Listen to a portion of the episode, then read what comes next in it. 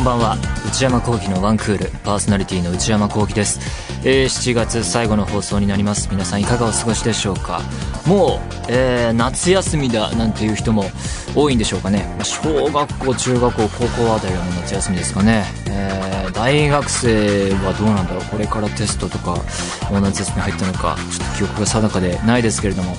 大人の皆さんは夏の休暇の予定なんか立てられているんでしょうか？私内山聖輝は、えー会社勤めなどはしていないんですけれども、えーなのでこう休み、えーの決まり等はないけれども、まあ、業界の慣例上というかですね、えそのシステムにのっとって動いている、えーゆえに特に夏休みといってまとまった、え休みを取る予定は一切ないですがまあでも夏の、えーいい側面というか、えー洋服のセールなんかね、えー嬉しいななんて思うんですけれども物を安く買える嬉しさ。ちょっと癒しいことを言って恐縮ですけれどもセール中毒とは言わないですけれどもなんかねそういう、うん、すごい僕は好きですねああいうのは、うん、でね、まあ、ネットでもいろいろ買ったんですけれどもお店にもちょくちょく行きましてそしたらあるお店に行ったら常連客的ないくつぐらいかな年の頃は男性で50代か60代かっていう、まあ、見るからにおしゃれな人と言い合わせてやっぱね店員さんとね顔見知りというかねあ何々さんまたみたいな感じなんですよそういう人ってでねちょっとやっぱり嫌顔にも聞こえてきてしまうというかもうすっごい空いてたので僕もねなんか見ながらちょっと会話が耳に頭に入ってきたんですけどやっぱねそういう人はね今日はどうされましたか？みたいな会話でいや今日はあの秋冬の立ち上がりを見に来てねみたいな感じなんですよ。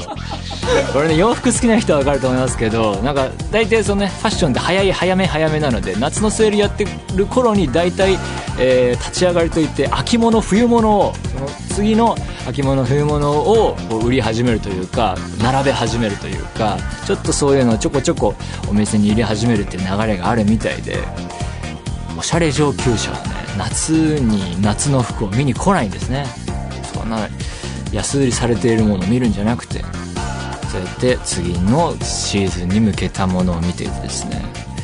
今日もいくつか回ってきてねみたいな感じで。そんでなんか店員さんも「今日のお召しの何々いいですね。どこのですか?」みたいな会話しててね。それを横に聞きながら私はもうこう詰め込まれて並べられたセール品をバサバサバサバサとね。これは何割安いこれはこうだから素材がこうだからコスパがいいとかね。なんかどうなんでしょうねそういうのはなんか。こう何とも言えない気分になりましたね。おしゃれな人は違うなと。そんなことを思いました。それでは内山昂輝のワンクールスタートです。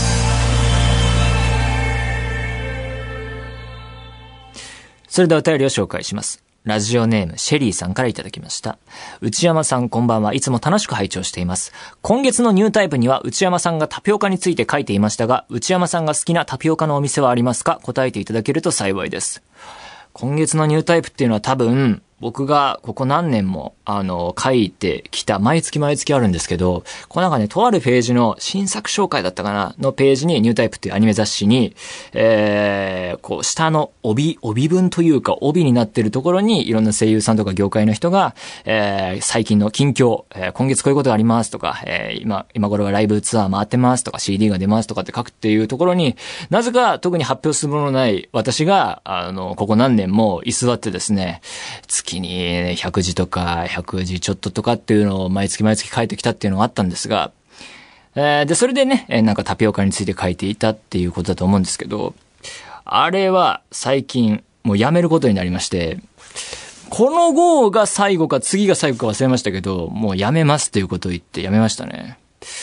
特にプラスを感じなかったので、誰も読んでないんじゃないかなって気がする。そもそもやっぱり、なんか、あれね、多分ね、やめるって言わないとやめないシステムになってて、おね、最初お願いされたことは、最初強引に入ったわけじゃないんですよ。やらせろって言ったら、書き始めたんじゃなくて、お願いしますって言われて始めたと思うんですけど、なんかそこに居座っちゃって、やめろって言われないから。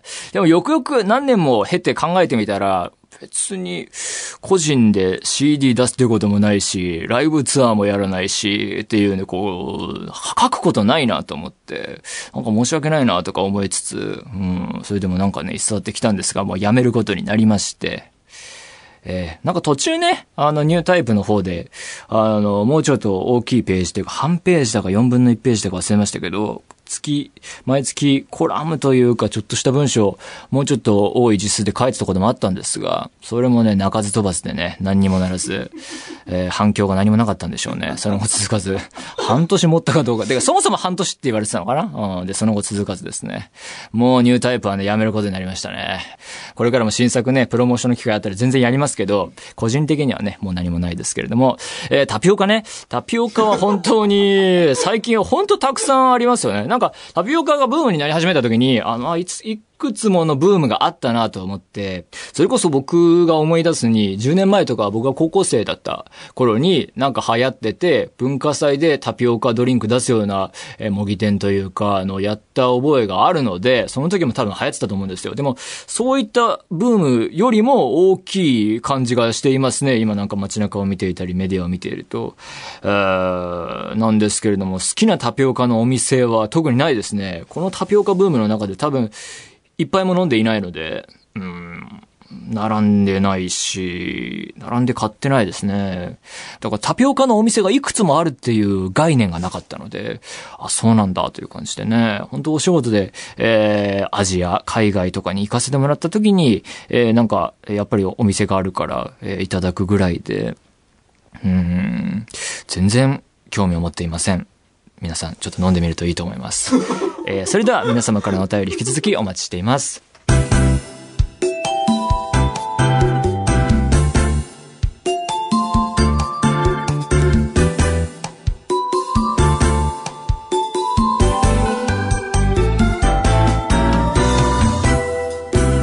内山幸喜のワンクール。内山幸喜のワンクール。続いてはこちらのコーナー。トレンドハッシュタグ。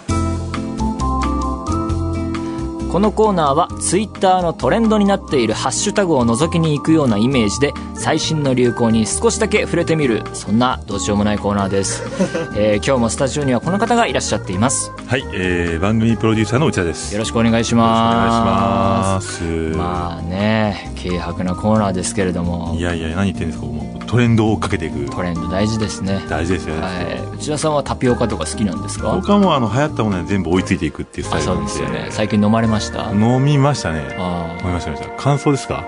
いやはいじゃあはい。はい。じゃあ、今夜は何でしょうか？そうですね。今回は、えっ、ー、と、そう、タピオカにしたいかなってさっき聞いて思ったんですけど、タピオカじゃないんですよ。何ですか、まあ、まあ、コーナーが、はい。えー、改めて紹介しますと、はい。えー、初上陸キッチン。あ、そっか。そういう体か。そういうハッシュタグっていう中の初上陸キッチンっていうサブの、サブのやつがなんかこれもういつの間にかフュージョンしますね。初上陸キッチンっていうコーナーじゃなかったっけ？なんか、こういう感じでしたっけ？なんか、ちょっともうたまにしかやらないじゃないですか、これ。忘れてる、やる多分似たようなコーナーだから多分フュージョンしてるんですよ、ね。いうのはちゃんとしないとね。いやいや。はい、まあ、とりあえず今回は、はい、あのー、初心に帰ってというかですね。はい、なので、あの、日本に初上陸したお店を、えー、取り上げましたよいや、前は随分結構連続してやってましたよね。やってました。初上陸ブームみたいなのが確かにあったと思うんで。あったんですよ。ポップコーンだの、はいはいはいホットケーキだの、はいはいはい、もう歴史ですね、あれはもはや。ありましたよ。そういう日本にないものが新しくやってきたぞっていうのを食べようっていうコーナー確かにやっていました。やってました。で、まあ、久々にですね、はい、またあの、初上陸ものが増えてきた初上陸のニュース、僕の中には入ってきてないですけどね、アンテナには。はい。いや、じゃあ、ぜひ今日はね、覚えて。いつの間にか上陸してたんですね。もういつの間に秘密裏に上陸したんで。あら、困る。ね、はい、困んないでしょ。なお届けしたいなということでですね、はい、今日ご紹介するお店はですね、はい、えー、まちまちと言います。知らないです。知らないでしょ？はい。えー、今年6月、うん、えー、東京はですね、聞いてくださいよ。はい。ラフォーレ原宿に。やっぱりね。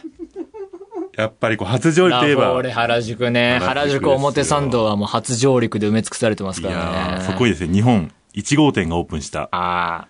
台湾発のチーズティー専門店です。チーズティーチーズティーですよ。何ですか？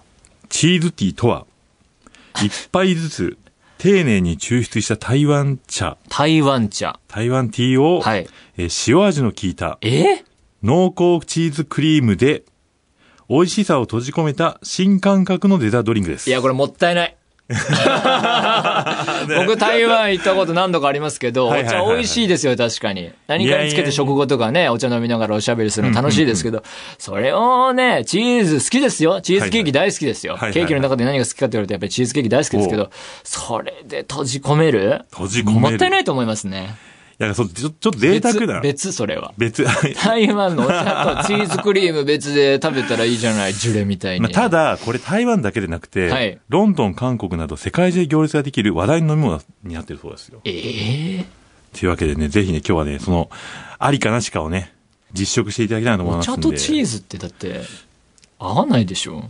しかもそうなんですよ塩味の効いたってさ、いやー、これ結構ね、考えて作ってるんじゃないですか？僕は全くないですね。今週のコーナーはちょっと楽しみになってきましたね。ここに来て。いつも期待はあんまりしないですけど。いや、本当ですか？あこれちょっと初耳なんですけど、初耳なんですけど、期待されてるこれどんな味なんだろうって今すごい思ってます。あ、本当ですか？あ、よかったはいよかったよかった。じゃあその期待をね、はい。えー裏切るのか、上回るのか、えー、順番に出していこうと思うんですけれども。ありがとうございます。じゃあ最初はですね、はいこちらの、はい。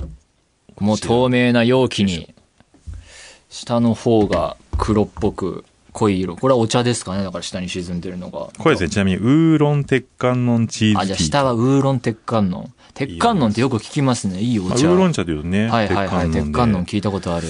美味しいですよ。はい。多で分、下に沈んでるのはそうなんだろうな。これですね、大事なことありまして、はい。飲み方が、飲み方。おすすめの飲み方が決まってます。層がいくつかあって、おそらく一番下の、えー、1割ぐらいがお茶で、そっからなんかだんだんと白くなっていくみたいな。はいはいはい、はい。多分上がなんチーズっていうか、なんだば、何これ？クリーム？まず最初はストローを使わずにですね、え？カップの専用飲み口からダイレクトにチーズキャップを味わってください。あ、この上に乗っかってんのチーズキャップって言うんですか？さチーズがもうキャップしてる蓋があの。コーヒー屋さんで買うテイクアウトした時に蓋ついてますね。はいこの口つけるところを開けて、チーズキャップ。いただきますはい。ああ。え、これ、これチーズキャップ？なんかお茶の要素結構入ってきてあ、ますけど。本当ですか？じゃあちょっと続きまして。下がるのは、次はストローを使って、はいえーカップの下のですね、はい台湾茶をストレートでやっぱりね。あ、楽しんでください。下までストローを通して、はいこの沈んでるお茶をそのまんま。はい。あ、今、ストローの勢いで攪拌されて、だいぶ混ざった。だいぶカフェオレみたいになってますけど。まあでもね、下にあるでしょう。はい、はい、行きま飲んですく。ださい。ああ、お茶。確かにお茶ですね。美味しいお茶。どうですか？第一段階のチーズキャップと今の台湾ティーストレート、はい。なんか違いをちょっとニアー。リーイコールといったあたりですけれども。いやいやいやさあの、混ざってる。その上は確かにチーズ度がお多かった。はいはい塩気とあれと。はいはいはい。で、下はお茶の濃度が多かったですね。うんうんうんその説明が目指してるところは、ちょっと目指せなかったですけれども。まあまあ、で、で、で？で、最終的にはですね、はいこれ第三段階最後、はいはいあの、混ぜて味の変化を楽しんでくはいださい。はいはいはい。混ぜます。混ざったかな？もうこれで真っ白というか、白と茶色が混ざったような色合いで、氷も結構入ってますね。じゃあこれで飲めばいいんですか？はいいただきます。ああ、美味しい。ほうほう。これ、なんて説明すればいいんだろう？チーズって、チーズか？確かにチーズではあるな。チーズケーキの、でも甘すぎないっていうか、うんうんうんいただきます。うん。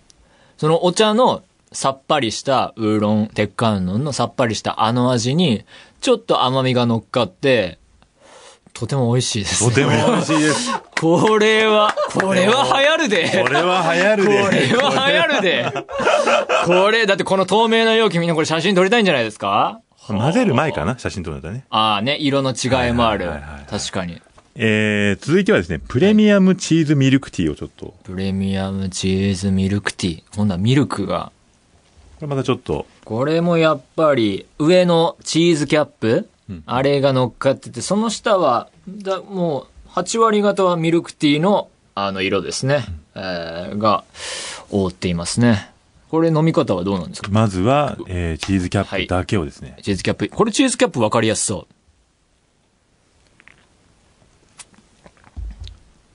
ああ、確かに塩味効いてるな。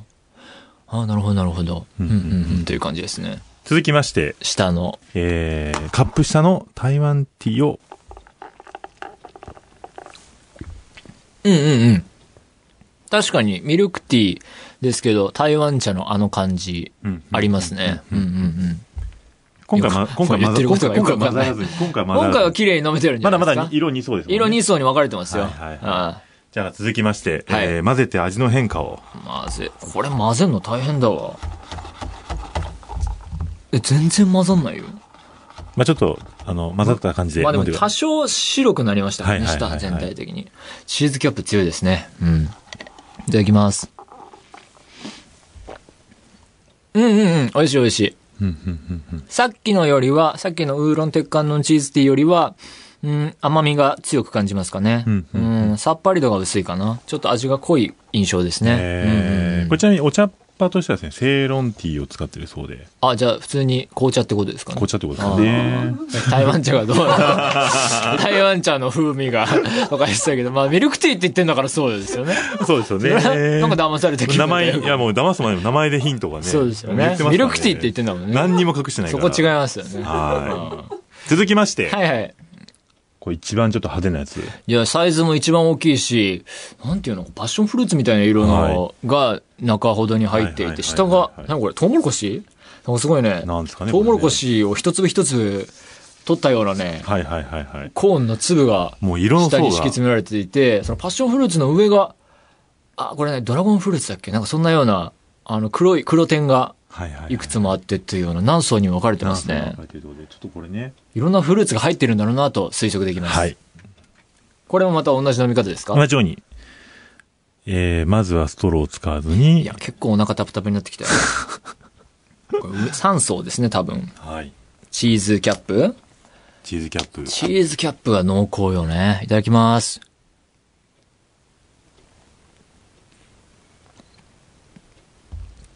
あ、今までで一番チーズキャップを味わいました。あ、濃い。いや、これはこのまま飲むのはきついな。えー、はい。続きまして、じゃあ次は下ストローを使って、何か、ストローがね、何かで埋まっている。なんかね、うんうんなんかすごいんだよ。あ、いや、もうちょっと、もうちょっとです。もうちょっとです。あ、行きました。何か、ナタデココ的なものがあ下にありますね。何かわかります？これトッピング入れたんです。なんだろうこれ。もちもちとした食感で優しい甘みと。タピオカ？ではなく、なく、なんだろうこれ。わかりません。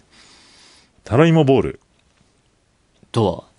タロイモのボールです。タロイモはタピオカと違うのかな？タロ、なんかタピオカじゃないんですよ。タピオカにするトッピングで、今回ちょっとそれこれタロイモなんだそう。なんですよ。タピオカもトッピングできるらしいんですけど。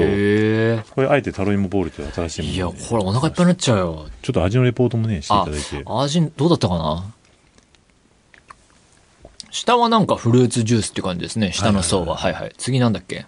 混ぜるの？ちょっと混ぜみましょうか。これ混ざるの？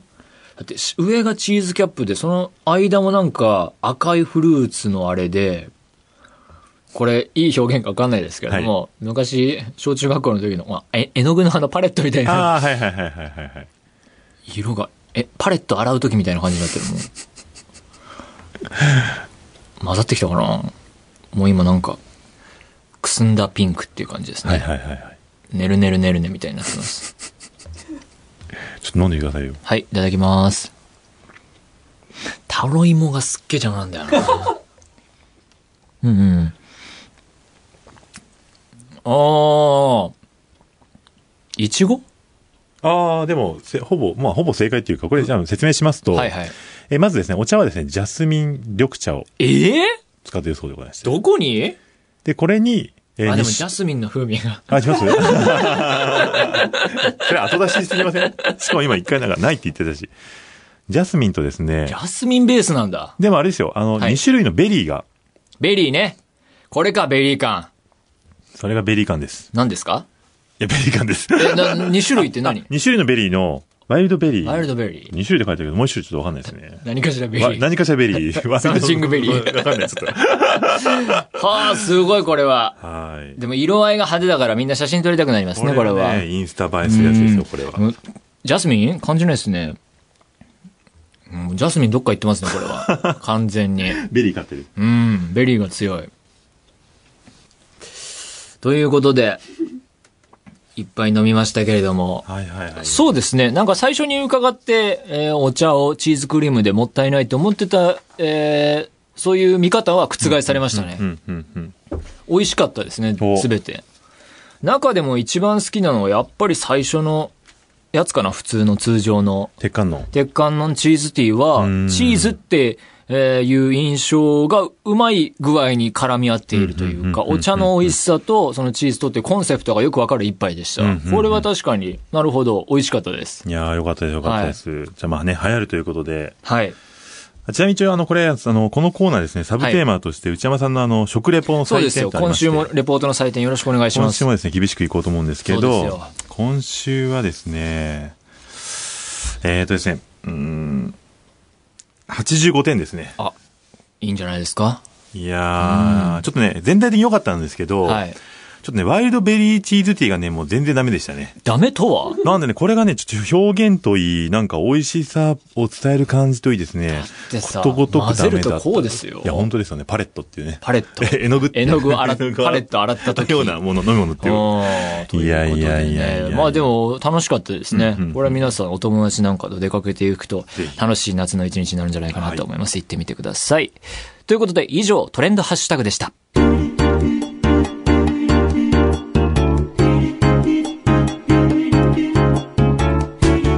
内山幸喜のワンクール。内山幸喜のワンクール、そろそろお別れのお時間です。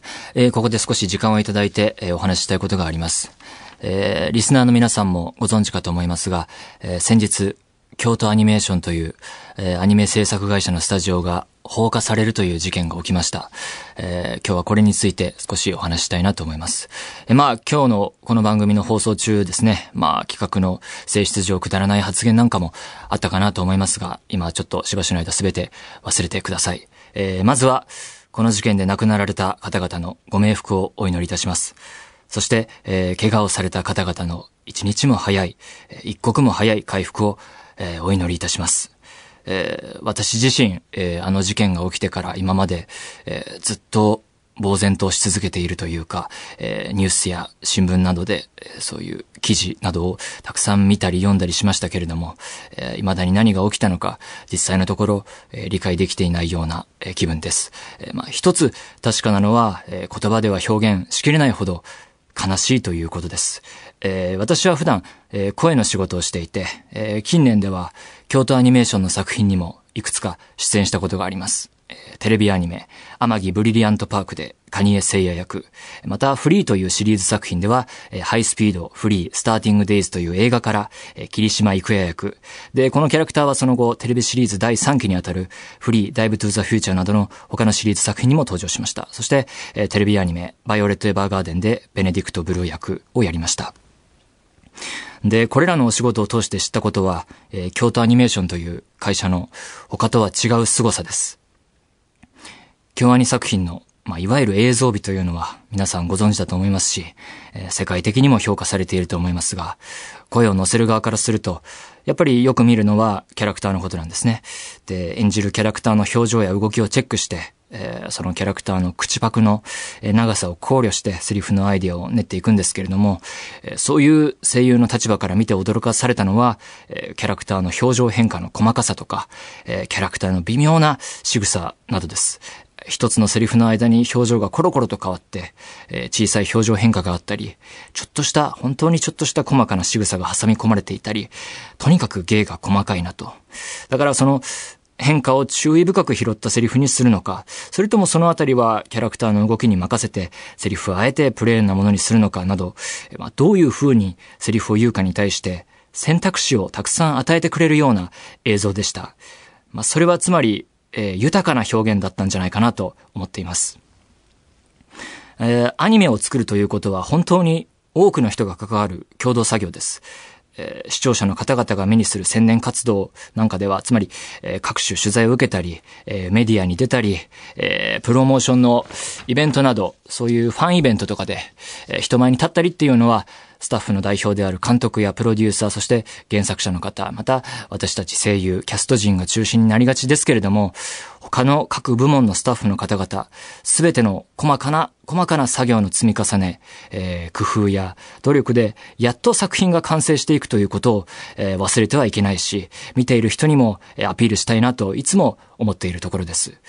えー、だからそういう意味で作品を共に作る方々が、今回、暴力を受けたということ、それを大変痛ましく、悲しく思っております。えー、未だに呆然していると言いましたけれども、もう一つ確かなことがあって、えー、京都アニメーションの作品に声優として出演できたこと。それは、これまでも、そしてこれからも私の誇りだということです。それは本当にずっとそうだと思います。えー、こういったこと以外、今の私はちょっと考えられません。それではまた来週。さようなら。